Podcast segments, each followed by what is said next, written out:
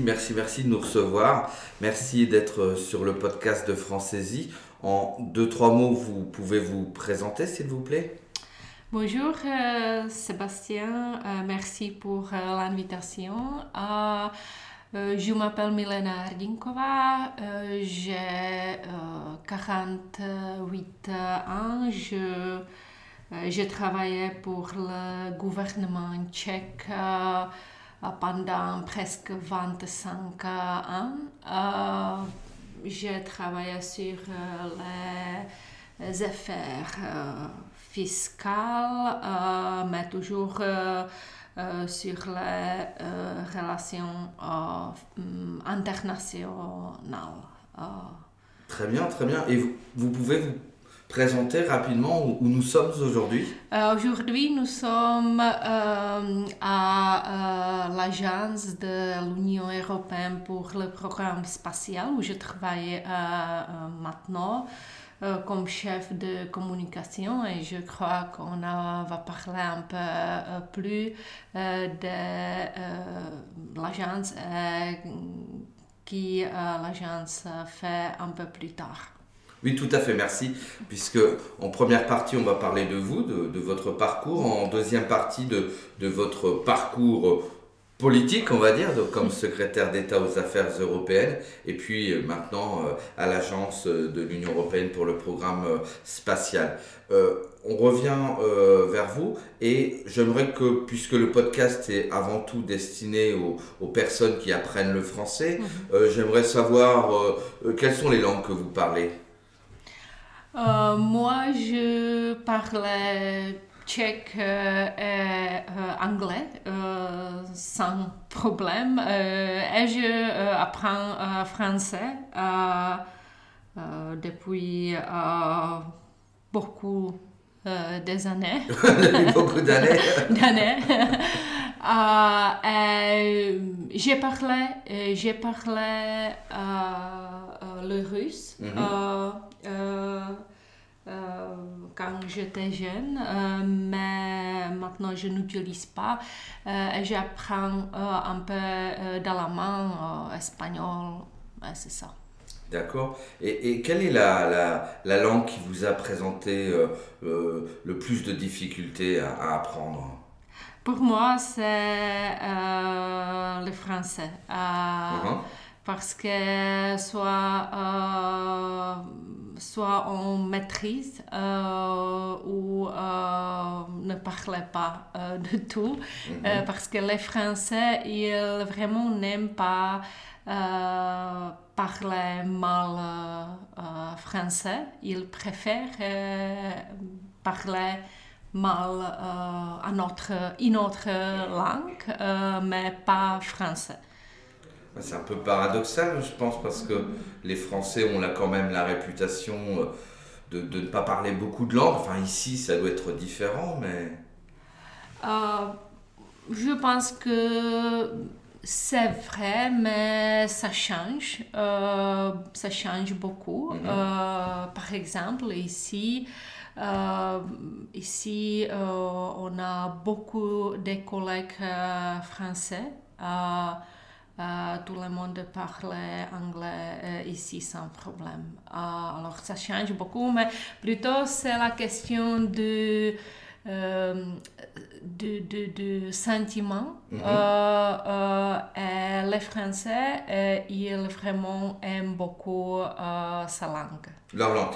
Oui, et, j'aimerais savoir un peu votre ressentiment dans, dans l'Union européenne. La place des langues, elle est importante. Et, et la place du français, j'espère aussi ou... c'est important, mais euh, beaucoup a changé euh, aussi, euh, je pense. maintenant, il y a interprétation dans 24 langues. Mhm. ça veut dire toutes les langues des pays membres européens.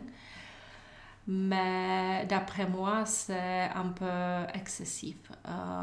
ça coûte beaucoup euh, pas seulement argent, mais aussi énergie. c'est moi, je, je, je, me demande si c'est vraiment nécessaire. J'ai lu, je ne sais pas si c'est vrai, mais que le, les frais d'interprétariat de, et de, mhm. de, traduction représentaient environ un tiers, 30% du budget euh, total. C'est vrai euh, c'est pas euh, le budget total de l'Union, je pense. Euh, c'est peut-être le budget administratif, mhm. mais, mais, mais, là, je crois c'est vrai. Ah oui, ce serait plus logique, mhm. tout à fait. Mhm. Et, et, là, puisqu'on a une, une, Europe à 24 langues, est-ce que vous pensez qu'un jour, ce serait plus raisonnable de passer à, à une seule langue et, et laquelle? Moi, je euh, suis convaincue qu'il faut penser euh, de ça. Dans toutes les langues, euh, c'est vieux.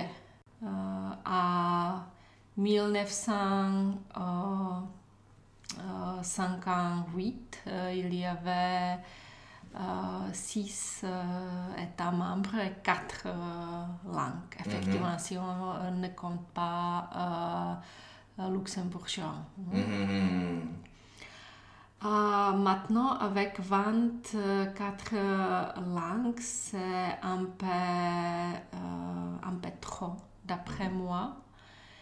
Et euh, s'il y a euh, les réunions, les négociations vraiment euh, euh importantes ou, euh, comme on dit, euh, stressées, euh, souvent on parle anglais et ça fonctionne. Mm-hmm. ça fonctionne bien maintenant quand il n'y a pas les collègues anglais. Mm-hmm. et l'anglais est la douzième langue ou troisième mhm. euh, langue pour euh, tout. Pour tout le monde. Pour euh, tout le monde. alors, je pense que maintenant, c'est possible, ça serait possible. Hmm? Moi, en bon français, je vais vous dire, ben oui, oui, passons à la langue française, passons comme langue principale de, de, communication. Euh, à votre avis, c'est réalisable, c'est réaliste? Euh, je ne sais pas si c'est réaliste, euh, mais euh, maintenant, je pense qu'il est un bon moment euh, pour, euh, pour euh, faire ça. Et ça, c'est clair que si tout le monde parle anglais, c'est beaucoup plus efficace, c'est plus court. Mhm. les négociations parce que tout le monde doit s'exprimer, exprimer les choses plus, plus simples, simplement euh, ça marche. Hein.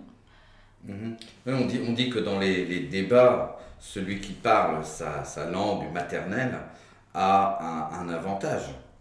Mais exactement, c'est que mhm. je veux dire euh, que maintenant, euh, si on utilise anglais, il y a vraiment très peu de personnes qui, qui ont cet avantage. Mhm.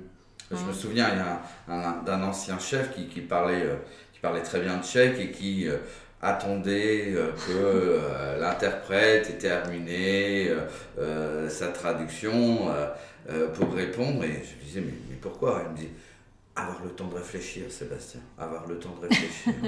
très bien, très bien. Euh, j'aimerais maintenant parler de, de, de, avant de parler de, de, votre poste, de votre ancien poste de, mhm. secrétaire d'État, euh, pour les personnes qui, qui, ne connaissent pas bien la République tchèque, on va rester avec l'Union européenne.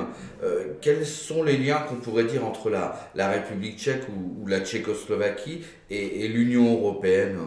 La, République tchèque est, devenue l'État membre à 2004. maintenant, on a fini la deuxième présidence. Mhm. C'était il y a quelques jours. Hein. Euh, la première était euh, à 2009. Alors, euh, on peut dire que maintenant, on est hmm, le membre assez expérimenté, mhm. je dirais. Quand on est devenu le petit membre euh, il, y, avait euh, le sentiment assez fort euh, de revenir en Europe mhm. après l'époque du communisme. Mm.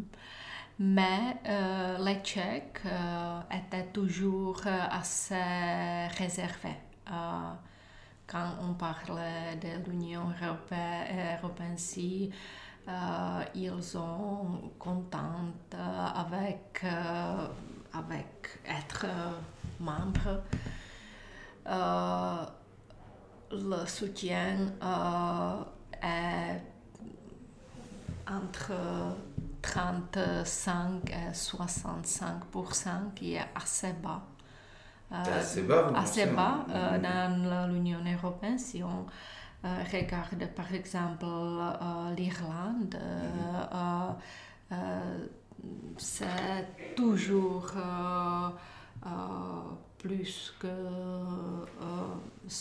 90%.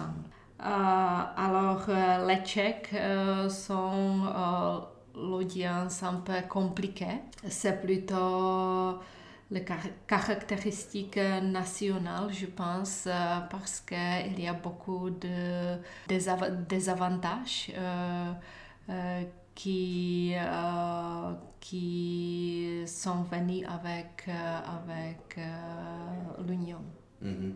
Moi, je pense toujours que, que, que, que l'Union européenne ne, ne, met pas assez en, en avant, en fait, tous les programmes mm. où, elle participe, euh, etc. Et donc la, la population euh, n'a pas vraiment forcément conscience que c'est un programme euh, signé par l'Union européenne ou subventionné par l'Union européenne. Oui, c'est vrai. la communication de l'Union européenne n'était pas vraiment euh, euh, bon. Mhm. Euh, et je pense que aussi le,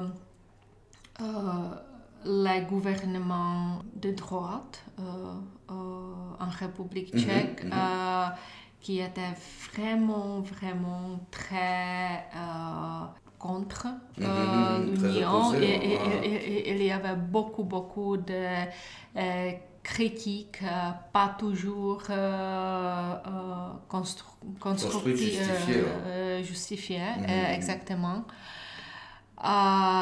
Et je pense que ça, ça influençait l'opinion publique beaucoup et ça va prendre beaucoup de temps pour changer, pour le changer. très bien. bon, vous, vous avez été, vous avez été en, premier plan, hein, comme on dit en tant que secrétaire d'État aux affaires européennes. J'ai une question toute simple. Comment devient-on secrétaire d'État aux affaires européennes? Comme j'ai déjà dit, euh, j'ai travaillé euh, au ministère des Finances sur euh, les affaires internationales pendant plusieurs années. J'ai travaillé avec plusieurs euh, ministres euh, de Finances euh, et aussi avec M. Babiš qui est devenu Premier ministre mhm. après. En 2018, le, poste, le poste de secrétaire d'État était ouvert. alors, j'ai postulé Ils ont choisi. Alors, j'ai accepté la poste. Alors, euh, c'était un peu naturel mhm. euh, pour moi, euh, même si je n'étais pas un diplôme, mais, j'avais j'ai travaillé sur les dossiers internationaux avant. D'accord. Et, bon, est-ce que vous pouvez aussi présenter qu'est-ce que c'est le poste de, de, secrétaire d'État euh, aux affaires européennes? Qu'est-ce que, Quels sont les objectifs? Alors, vous avez préparé en fait la, la, présidence euh, mhm. de, de, mhm. la République tchèque du Conseil européen. Euh, maintenant, qu'est-ce que c'est au, au quotidien c'est, ah. c'est faire aimer l'Europe mhm. au Tchèque C'était un peu, un peu différent. Euh, avant euh, parce que euh, quand je travaillais à l'office du gouvernement, il n'y avait pas le poste de ministre pour l'Union européenne. Mhm. alors, pour moi, c'était beaucoup de travail avec le premier ministre pour le préparer et soutenir pour euh, le Conseil euh, européen. Euh, c'était le devoir le plus important. Mais il y avait aussi beaucoup de travail sur la coordination des politiques européennes et la position des gouvernements tchèques. alors beaucoup de travail avec euh, collègues, euh, euh, collègues d'autres ministères.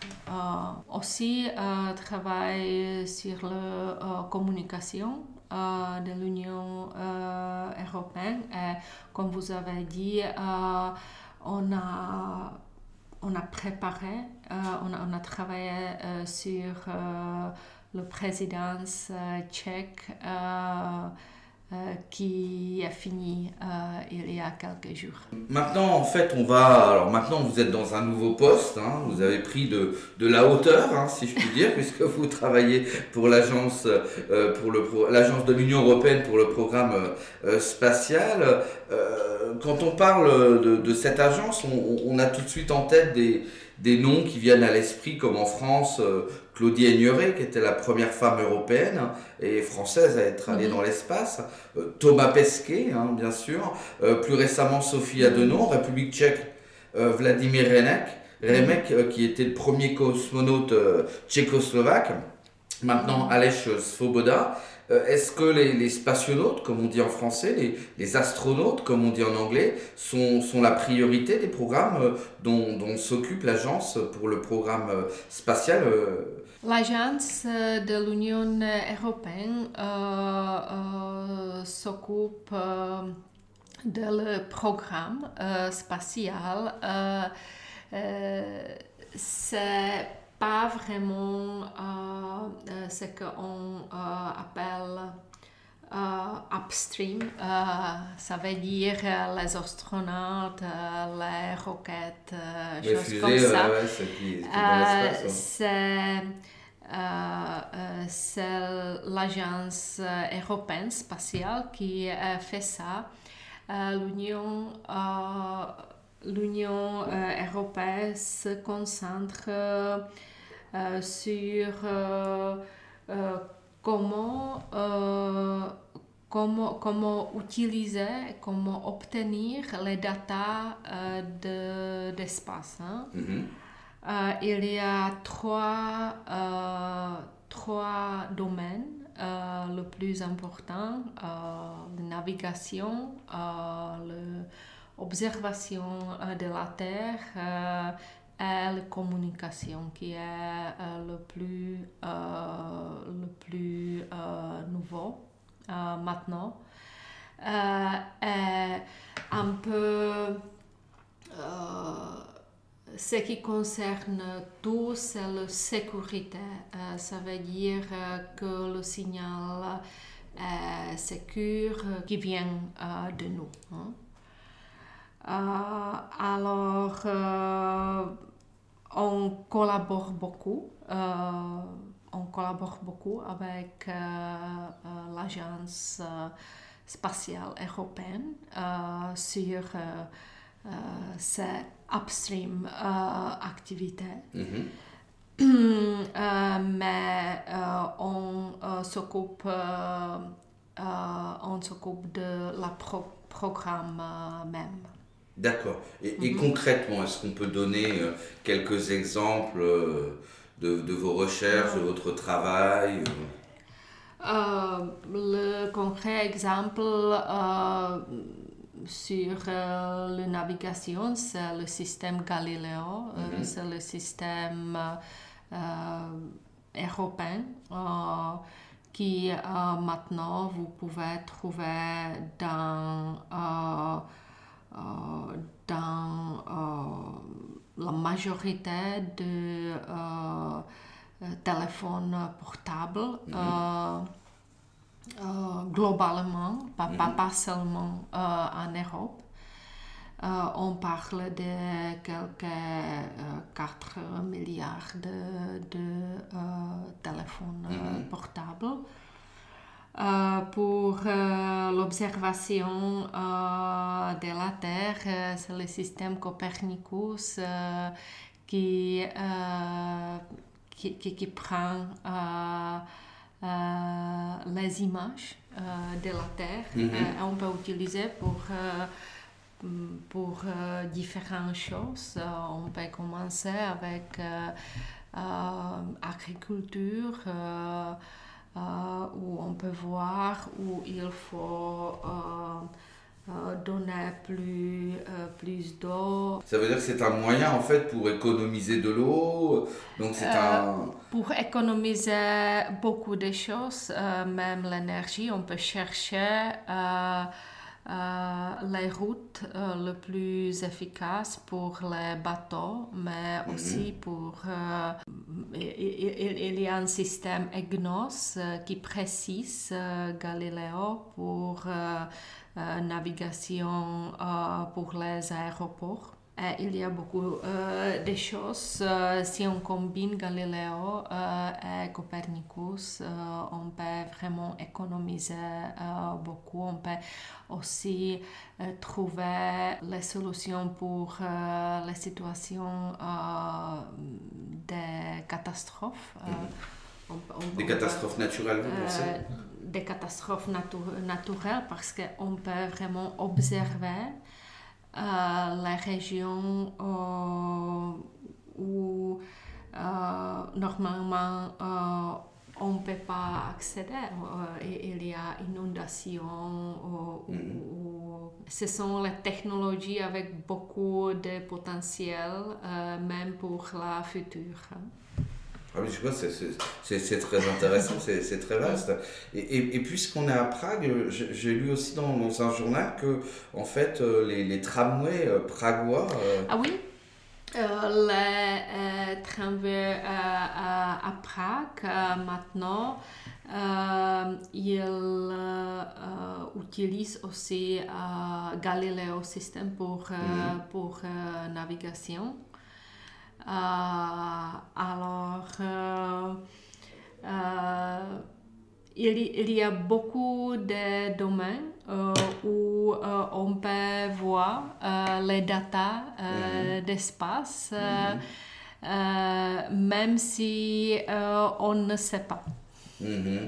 Est-ce que ça, cela va, va, va être, ou cela, est-ce que cela existe déjà dans d'autres villes européennes hein, pour les tramways ou, les métros euh, Oui, euh, il, y a, euh, il y a vraiment beaucoup. et ce qui est intéressant, pas seulement en Europe, parce que les data d'espace sont vraiment une euh, phénomène global. Mhm. Euh, ce qui euh, est assez impressionnant est que c'est c'est le domaine où euh, il faut collaborer euh, globalement. Mhm. Euh, c'est pas possible sans coopération.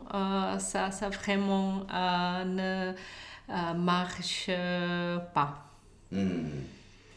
Ouais, C'est bien, ça donne un petit peu d'optimisme, je pense, parce que c'est vrai quand on parle souvent de globalisation, on, a peur, euh, il y a des choses qui, sont un peu négatives, rien que dans le terme. Oui, ici, euh, on a euh, un concret exemple où les pays vraiment euh, ne peuvent pas faire euh, eux-mêmes. Euh, Mhm. ils, doivent Ils travailler Mhm. ensemble, associés, parce que c'est c'est euh, quelque chose vraiment global, euh, assez cher aussi. il, il, il faut associer aussi euh, les fonds. Mhm. Euh, mm, ça marche euh, assez bien, je pense. Mhm. Donc en fait ici, dans- ici à l'agence, à l'agence, il y a à peu près toutes les nationalités euh, européennes. hein. Ah, oui, euh, je pense qu'on manque seulement deux, euh, deux nationalités euh, de l'Union euh, européenne. Je ne suis pas sûre maintenant pas euh, grave. lesquelles, mais, mais- vont se, re- ils vont se euh, reconnaître. mais, mais- mais vous euh, pouvez vraiment euh, rencontrer euh, euh, personnes de euh, au moins 20, euh, 25 pays ici. Euh, je, je, je mettrai euh, en, en lien sur, sur, le, sur le site internet en fait euh, les, différentes, euh, les différents liens sur les programmes euh, Mhm. comme Comenius, etc. si, si les personnes sont, sont intéressées. Si, si vous le voulez bien, une der- dernière question euh, pour terminer. Euh, fin 16e et, et début du, du 17e siècle, Prague accueillait beaucoup de, mathématiciens, astronomes à la cour de, Rodolphe II euh, comme le danois Tycho Brahe, ou père de l'astronomie moderne, euh, l'astronome allemand euh, Johannes Kepler, qui a découvert les relations mathématiques, dites aussi loi de, Kepler. Ce sont des, des- des relations mathématiques qui régissent les mouvements des planètes sur leur orbite. Galilée, on en a parlé, et sa célèbre lunette astronomique. Il y avait donc un peu plus de 4 siècles à Prague des Européens qui voulaient déjà découvrir les mystères du ciel, de, l'espace. Alors, euh, Milena, dernière question. euh, Croyez-vous en la destinée? Oui, euh, je crois que les choses importantes sont données ou, c'est- c'est- c'est- c'est- c'est fait comme ça, mais euh, ça euh, ne euh, veut pas dire que euh, on peut rester à la maison et, et attendre ce, ce qui se euh, Ce qui va se passer. passer, euh, exactement, mais euh, moi je crois que euh, c'est pas complètement flexible et les choses importantes. il y a euh, quelqu'un qui sait. Il y a quelqu'un qui sait. On va, on va terminer. Milena, merci, merci, merci beaucoup d'avoir participé à ce podcast. Merci d'avoir pris un peu de votre temps.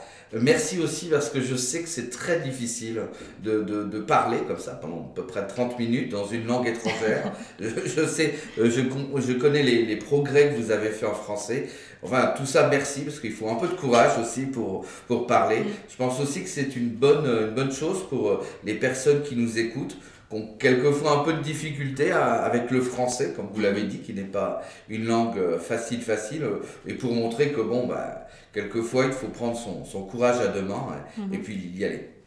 Voilà, Minala, merci beaucoup, merci beaucoup. Non, merci, merci à vous. Euh, c'était avec euh, plaisir. Ben, merci beaucoup, au revoir.